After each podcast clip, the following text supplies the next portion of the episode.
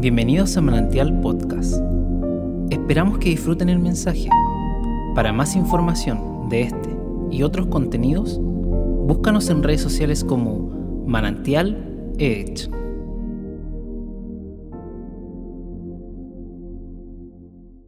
Libro de Edras capítulo 5 verso 11 dice, y así nos respondieron diciendo, somos los siervos de Dios del cielo y de la tierra y estamos reedificando el templo que fue construido hace muchos años, el cual un gran rey de Israel edificó y terminó. Pero como nuestros padres provocaron la ira de Dios del cielo, Él los entregó en la mano de Nabucodonosor, rey de Babilonia, el caldeo quien destruyó ese templo y reportó, deportó al pueblo a Babilonia. Este es el texto desde el 11 de la hasta el verso 12 para más o menos darle contexto a, la historia también y poder centrar un texto bíblico, pero las palabras importantes son que están reedificando algo que alguien había construido, y eso es un poco el, concepto, el principio.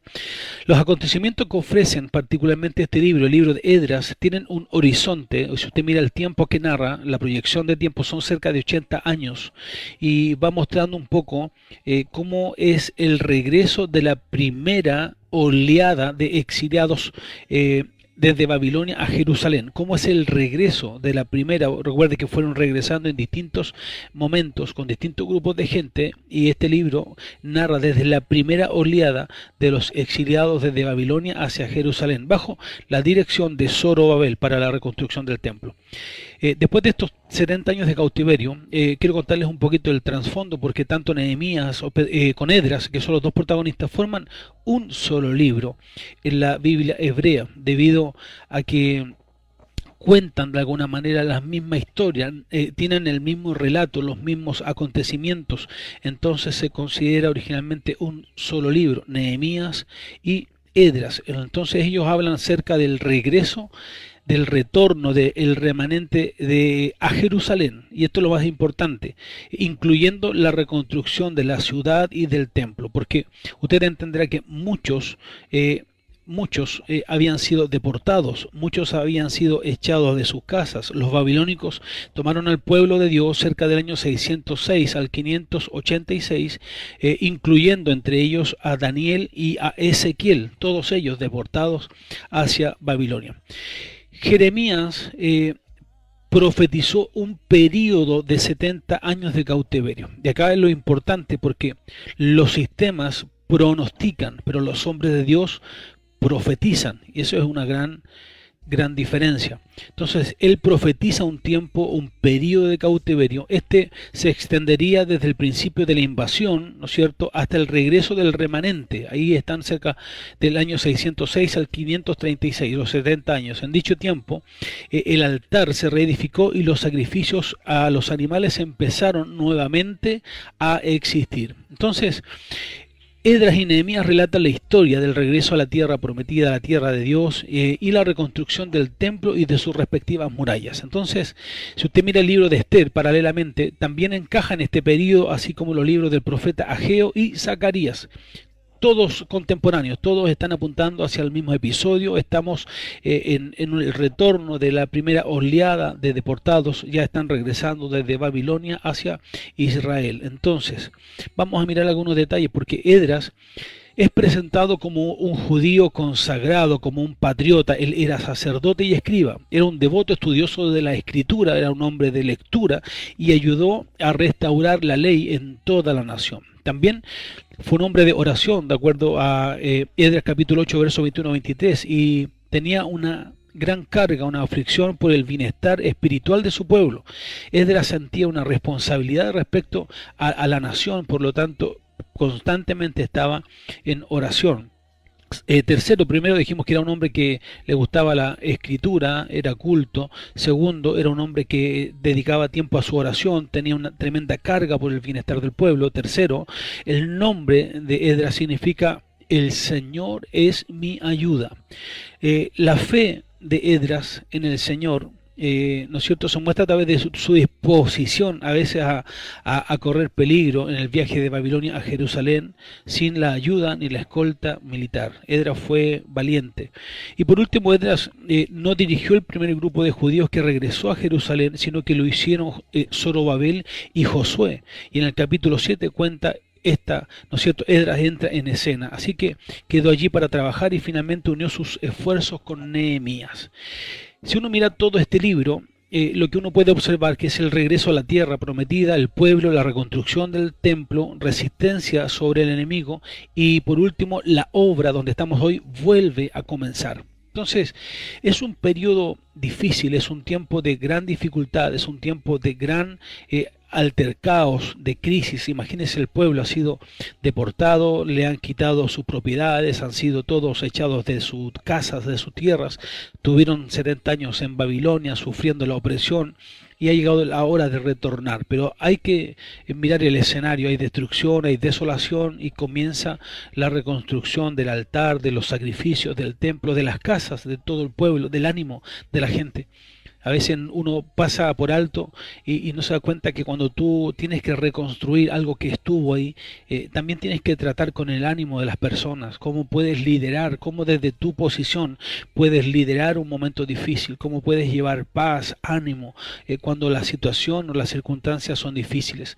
Me imagino a Isaías cuando enfrentaba a, sus criados, cuando Isaías eh, destapó los los pozos de, su padre, Abraham, y Amalek viene y comienza a quitarle los pozos, le dice, estos son míos, y Isaac tenía que enfrentar el pueblo y decirle, saben que vamos a guardar nuestras cosas. Recuerdo el primer pozo, Esec, el pozo de la pelea, eh, del pleito, y les dice, no vamos a pelear, habían cavado mucho, los pozos tenían 13, 15 metros de profundidad, los primeros 5 metros eran de pura piedra, el diámetro eran cerca de 8 metros, no habían herramientas y tenían que cavar duramente en el día, la noche, y el enemigo les quita el pozo y Isaac les dice, guardemos nuestras cosas, empaquemos porque nos vamos de acá, no vamos a pelear por el agua. Y, y, cómo puedes liderar a una nación, a un pueblo, a una agrupación, a una congregación, cómo puedes transmitir fe, esperanza cuando ves que las cosas no están bien, cuando las cosas están mal, la fe de la hermandad va siendo trastocada, muchos están en temor, muchos están en una actitud de miedo frente a lo que estamos viviendo. Entonces, Edras enfrenta esto porque el pueblo está retornando y la obra debe volver a empezar. Había muchas cosas que se habían cancelado como el culto, los sacrificios, la vida de, templo, de iglesia y, y esto debe volver a comenzar. Entonces lo primero que quiero mostrarles es la fidelidad de Dios. La fidelidad de Dios, para que pueda anotarlo. La fidelidad de Dios porque Dios prometió por medio de Jeremías en el capítulo 25, verso 12, que la cautividad de Babilonia, este tiempo de, de, estar en opresión, estar en tierras ajenas, esta cautividad tenía solo, tendría solo un tiempo tendría solo un tiempo. Ahora, es importante observar eh, el concepto tiempo. Cuando hablamos de, tiempo, no estamos hablando de días, sino que tiempos. Es como los hombres de Dios no cumplen años, sino que enfrentamos tiempos, distintas temporadas. Entonces, primero Dios establece que esta cautividad, que esta opresión, que esta crisis tendría un tiempo de inicio y un tiempo de fin. Por lo tanto, había una esperanza en que esto tendría que llegar a su fin. Y Dios es fiel en prometer lo que Él cumple. Eh, Dios en su debido momento cumpliría su palabra. Él eh, e inclinaría el corazón del rey sirio de Persa para que encontrara benevolencia en el pueblo y permitiera el regreso. Y ahí es donde Dios levanta líderes. Eso es lo importante porque en medio de este caos, en medio de esta crisis, Dios comienza a levantar líderes naturales, personas que están eh, en una actitud pasiva y no se dan cuenta del potencial que tienen para que en estos tiempos puedan liderar, puedan llevar paz, puedan transmitir esperanza, puedan levantar una transmisión y compartir una palabra, liderar dentro de un hogar, dentro de una familia. Dios comienza a levantar líderes como por ejemplo Zorobabel y Edras ellos son destacados en medio de este tiempo, así como hoy día hay mucha gente que estaba esperando una oportunidad, muchos jóvenes esperando un, tiempo. Hoy es ese día, hoy es ese tiempo, Dios está levantando líderes para que en este tiempo pueda el nombre de Dios ser glorificado, pueda resplandecer su gloria. Entonces Él levanta a estos hombres para conducir el cargamento de todas las cosas tomadas, ¿no es cierto?, de regreso al templo. A pesar de terminar y tener donde adorar a Dios, muchos olvidaron los mandamientos, porque ellos regresaron, tenían el templo destruido, pero tenían el templo. Sin embargo, habían olvidado los mandamientos. Y esta es la diferencia. Hoy día usted debe comprender que una cosa es la vida de iglesia, una cosa es lo que ocurra dentro del edificio, de la congregación, pero recuerde que la palabra de Dios no corre fuera de nosotros. Si usted mira el libro de Jeremías, cuando Dios establece un pacto, usted observa desde el inicio, Dios le entrega a Moisés las tablas de la ley. Le dice, mira Moisés, ahí están escritos los mandamientos con la mano de Dios. Y resulta que la palabra estaba fuera del hombre, la palabra se encontraba afuera, ajena al hombre. Entonces la palabra desde afuera hacia adentro no, no, no producía el efecto o el cambio que Dios esperaba que, que tuviera las personas. Entonces en Jeremías capítulo 31, verso 33, Él establece un nuevo pacto y Dios dice ahora ya mi palabra no estará fuera, ya no estarán fuera de una tabla de la ley, ya no estarán fuera eh, ni circunscritas a, unas tablas, sino que dice la Biblia lo siguiente, yo pondré mi ley en su mente y en su corazón. Ellos me serán por pueblo, yo les seré por Dios. Y el pacto ahora es que la palabra de Dios es habitar habita en nosotros, está en nosotros, no fuera de nosotros. Por eso que el hombre es transformado cuando la palabra habita en nosotros. Entonces el pueblo regresa a su tierra, está el templo, había un lugar donde adorar, pero los mandamientos habían sido retirados, no estaban en ellos.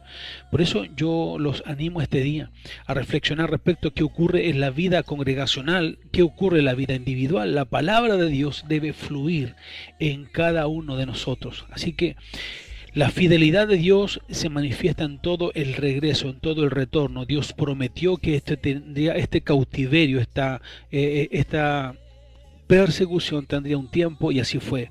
Luego, como contrastando un poco la fidelidad de Dios, uno puede observar la, la infidelidad de los hombres. No solo se destaca la fidelidad de Dios, sino como contraste, uno puede observar la, infidelidad del hombre. El pueblo permitió que sus enemigos eh, les desalentaran.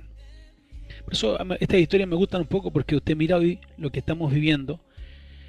Eh, el pueblo permitió que los enemigos les bajaran en ánimo, los desalentaran, eh, los hicieran sucumbir en su fe, en su esperanza. Y es lo que hoy día también nosotros vemos, porque como consecuencia momentáneamente se detuvo el avance de la construcción del templo. O sea, ¿qué provocó el enemigo al desalentarlos, al bajarle los brazos, al mostrarle la imposibilidad, lo difícil? Eh, ellos, eh, el enemigo logró detener la reconstrucción del templo porque no había ánimo, no había... Eh, entonces por eso yo hoy quiero rescatar de esta historia lo importante que son los hombres y las mujeres de Dios cuando Dios levanta liderazgos naturales, cuando dentro de una familia muchas veces eh, comienzan a haber palabras de, depresión, palabras de tristeza, palabras de desaliento, y Dios levanta a alguien, probablemente hasta un niño, un joven, alguien que levanta la voz y dice, hey, ¿qué estamos hablando? ¿Qué estamos diciendo si Dios ha prometido ser con nosotros? Él, Dios y nosotros somos mayoría. No, no tengamos temor, no tengamos miedo. Y comienza Dios a levantar liderazgo dentro de nuestras casas, dentro de las congregaciones. Alguien que se atreve desde su posición. Oye, yo no tengo cargos. Yo no soy, probablemente no tengo un cargo de liderazgo formal dentro de la iglesia. Pero, pero te animas a tomar el teléfono, por ejemplo, y comenzar a llamar a los hermanos.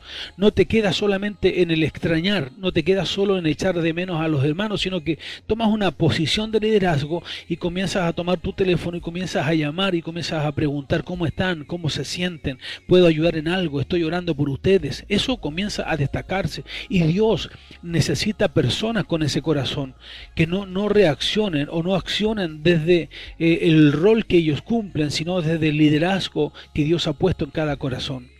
Hay que tener cuidado como muchos del sistema van a tratar de atentar con nuestra fe, atentar con nuestra esperanza, menoscabar nuestra capacidad de creer. ¿Para qué? Para desalentarnos, porque, ¿saben? Después de todo esto vamos a tener que volver a empezar.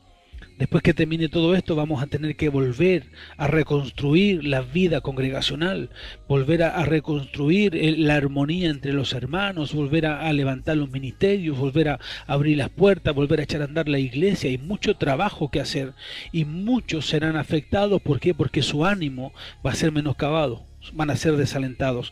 La consecuencia más importante que provocó el enemigo sobre el pueblo que regresaba era aminorar sus fuerzas. ¿Y cómo lo afectó? Parando o deteniendo la reconstrucción del templo. Así que me gustaría ir cerrando esta historia de regreso porque podemos aplicar también nosotros esta historia en nuestra vida. Ese mensaje de Edras es un constante recordatorio de cómo el pueblo de Dios puede extraviar su corazón en medio de la crisis. Qué tan proclives somos como personas a extraviar nuestro corazón a, afectar nuestra fe, a dejarnos inundar por la tristeza, a dejarnos llevar por la preocupación, por el miedo, por lo que está ocurriendo a nuestro alrededor. Las noticias se acercan a nosotros. Cuando esto partió se veía tan lejano a nosotros. Sin embargo, de a poco se viene cerrando el círculo y pareciera ser que ya cada uno está siendo encerrado por este virus, está cada uno cercado por este virus. Pero la palabra de Dios nos invita a creer que Él ha levantado vallados sobre nosotros, que somos protegidos por la sangre de Cristo, que Él ha prometido estar con nosotros no solo un día, sino que hasta el fin. Y aunque caminemos en valle de sombra o de muerte, no debemos temer porque Él tomará su vara y su callado, infundirá aliento sobre nuestras vidas por amor a su propio nombre. Él es el pastor y nada nos faltará. Debemos mantener nuestra fe, nuestra confianza y nuestro ánimo para que podamos volver a levantarnos, volver a empezar, volver a caminar, a congregarnos a nuestras respectivas iglesias. Entonces, esta palabra muestra esta historia, cómo el hombre, cómo eh, eh, la mujer, cómo es proclive a ceder al desánimo cómo es proclive al sistema cuando el sistema trata de alguna manera de, de, mermar tu fe, tu esperanza. Pero hoy levantamos una palabra de Dios para decirte, vamos, levántate en el nombre de Jesús. Él ha prometido estar con nosotros. Hemos dicho una y mil veces caerán a nuestro lado mil y diez mil a nuestra diestra, más a ti no llegará. Y esto nos está diciendo que el virus no te tocará. Eh, lo que Dios está prometiendo es estar con nosotros, es mantener, el desafío es mantener nuestra fe independiente de lo que vivamos, independiente de lo que enfrentemos.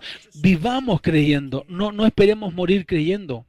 Vivamos cada día con nuestra fe encendida, con nuestra llama encendida, que el calor de su espíritu pueda ser transmitido. Tengamos paz en medio de la tormenta, tengamos ánimo en medio de la dificultad, aunque el enemigo, el sistema, aunque las noticias, aunque todo sea desolador.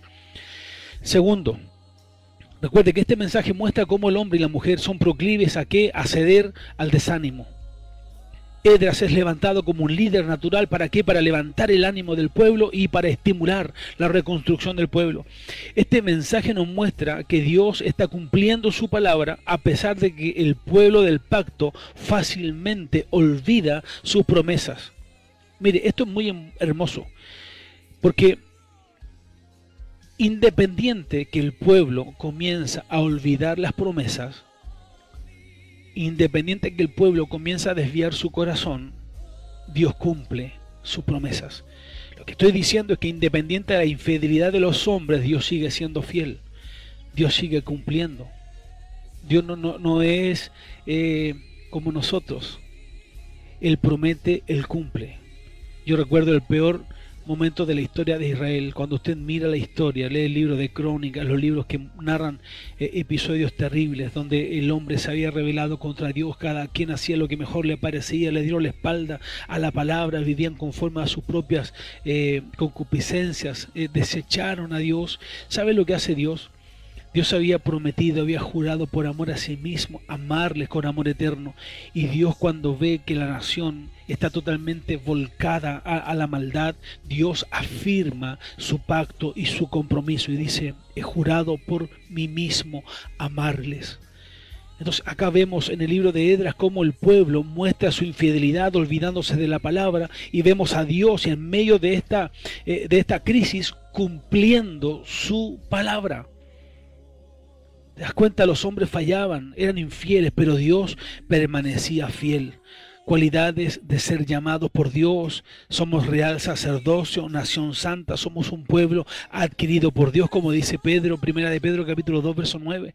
Somos especiales, somos comprados a precio de sangre, somos llamados por Dios. Entonces debemos entender que la palabra la debemos guardar en nosotros. Dios quiere que se cumplan sus planes tal cual ha sido revelado, sin ayuda nuestra, ayuda de nadie. Dios cumplirá su promesa. Él es tan grande que fácilmente supera nuestras limitaciones.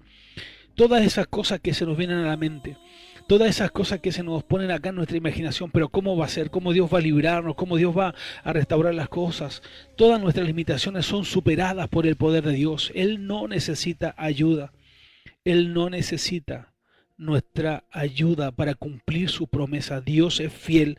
Así que, si usted mira un poco la historia, 15 años pasaron entre el capítulo 4 y el capítulo 5. No fue sino hasta que los profetas Ageo y Zacarías proclamaran la palabra de Dios que la obra del templo empezó nuevamente.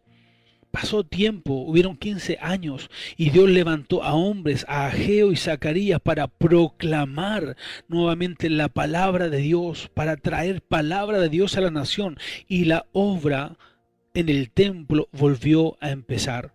La palabra de Dios comenzó la obra y la palabra de Dios animaba a los trabajadores a fin y al cabo terminó la obra en el capítulo 6, verso 14. Entonces, esta historia muestra muchas cosas porque el reproche de Dios al pueblo fue ustedes son capaces de construir sus casas y descuidar la casa de Dios. Eh, estimuló a Zorobabel porque Dios estaba con él. Condena a los sacerdotes por rehusar purificarse de la contaminación y la promesa a Zorobabel de que el Mesías un día reinaría en gloria. Ageo incluso fechó esos pasajes. Así que este libro es realmente hermoso. Yo los animo a darle una vuelta al libro que hoy hemos compartido, esta reflexión hermosa que hemos tenido, el libro de Edras, este hombre que Dios levanta como líder, como una persona que eh, anima. Yo no sé cuántos hoy están recibiendo esta palabra que probablemente miran con desolación lo que está ocurriendo, pero Dios necesita levantar personas con un corazón eh, semejante al de Él. Hermanos, es verdad, la fe es objetiva, por lo tanto es verdad, estamos viviendo tiempos difíciles, hay tiempos de necesidad, eh, eh, tenemos que sumar a esta crisis sanitaria, la crisis social, la crisis económica, eh, hemos visto, somos testigos de cómo personas han perdido sus trabajos, estamos viendo la televisión, vemos también, conocemos gente que está hoy sin trabajo, nuestra fe es objetiva, pero no dependemos Hermanos, nosotros no dependemos del sistema, nuestra provisión no viene del sistema, nuestra provisión viene de Dios. Eh, yo sé que probablemente yo estoy trabajando todavía, mi trabajo ha estado bien, no hemos tenido problemas, pero tal vez a usted le suene violento esto porque a lo mejor ha perdido el trabajo. Yo quiero decirle que mi esperanza no está en mi trabajo, mi confianza no está en el sueldo que recibo mensualmente, mi esperanza está en Dios, mi confianza está en Él. Yo sé que Dios da, Dios quita. Lo que, pero, pero sé que Él abre puertas y para entrar en una puerta a veces una es necesario que se cierre. No pierdas la esperanza, no pierdas la fe.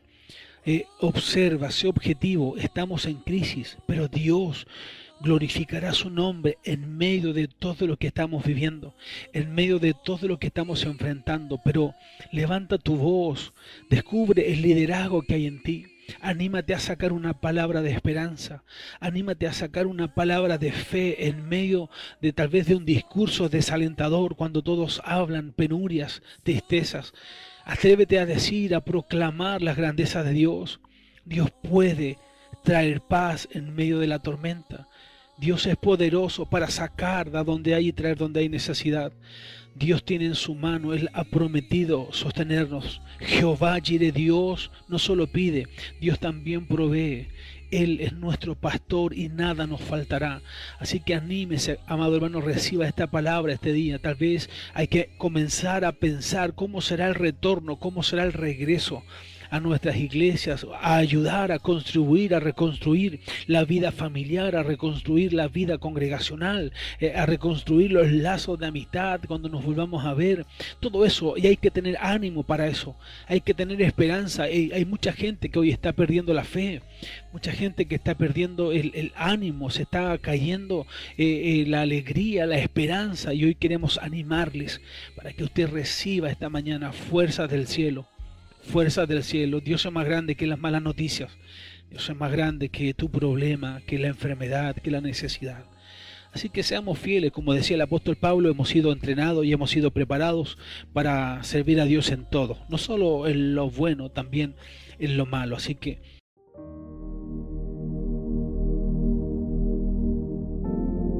Gracias por escucharnos. Esperamos que este mensaje te bendiga y transforme tu vida. Te invitamos a suscribirte y compartir este contenido. Para más información, búscanos en redes sociales como Manantial Edge.